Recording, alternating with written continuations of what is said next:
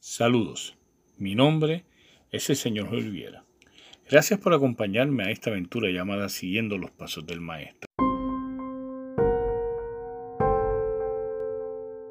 Ven Espíritu Santo, llena los corazones de tus fieles y enciende en ellos el fuego de tu Hoy nos toca hablar sobre el mensaje espiritual, en el cual, pues en el día de hoy,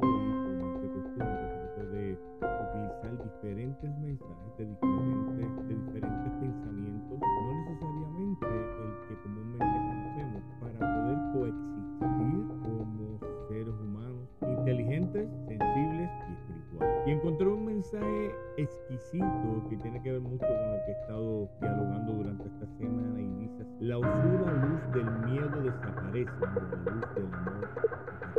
El miedo es un elemento que lamentablemente tenemos presente a diario en nuestra vida y se nos olvida que podemos utilizarlo de manera positiva porque regularmente nos enseñan que es algo negativo, porque regularmente nos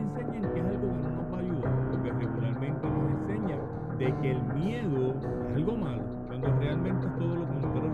El miedo, buena moneda, tiene dos caras, una cara positiva y una cara negativa, pero solamente nos empeñamos o nos enseñan a empeñarnos en la parte negativa. Si no tuviéramos miedo, nos tiraríamos a una avenida encima de los carros, porque pues, a mí no me va a pasar no tengo miedo. Si no tuviera miedo, me pararía en la orilla de, de El Morro, por ejemplo,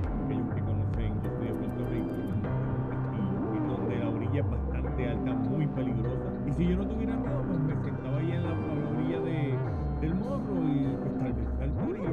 con miedo. El miedo es un elemento que puede ser de ayuda en los momentos en que más necesitamos precisamente un stop, un detente. Recuerdo bien en una película, realmente no me acuerdo qué película era, pero sí me acuerdo que había un, un personaje que le dijeron, oye, ese miedo que tienes, utilízalo como energía para poder luchar contra lo que estás luchando.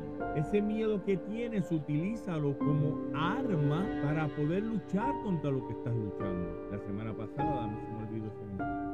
Y tiene mucho miedo, tiene mucha tristeza, tenía mucho dolor. Y le puse pausa a lo que se supone que hiciera todo por el miedo o por el dolor que en el momento estaba sintiendo. Se me olvidó de que hay personas que me podrían ayudar a impulsarme como individuo para poder alcanzar mis metas. Es que lamentablemente no nos enseñan, de- y repito, no nos enseñan a buscar la ayuda en el momento en que la necesitamos. Y recordaba yo ayer mientras hablaba sobre el cuentito de ayer, sobre la sal, recordaba un ejercicio que yo hacía con mis clientes y yo le decía que pusieran la mano una encima de la otra, en lo que yo le echaba un poco de agua. No podían dejarla caer el agua. El agua no podía vertirse entre las manos. Tienen que aguantarla. El problema es que cuando nos cansamos, relajamos un poco las manos y el agua se nos pierde. Y la pregunta que yo siempre le hacía a mi cliente era,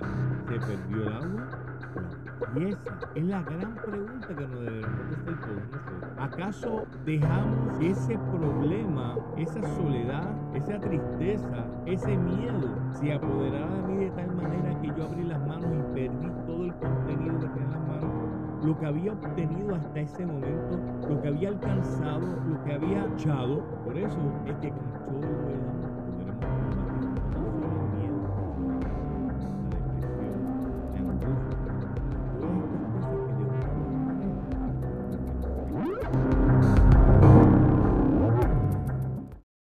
Gracias por acompañarme hoy y te invito que si te gustó, a que me acompañes la próxima e invites a otros a esta gran aventura.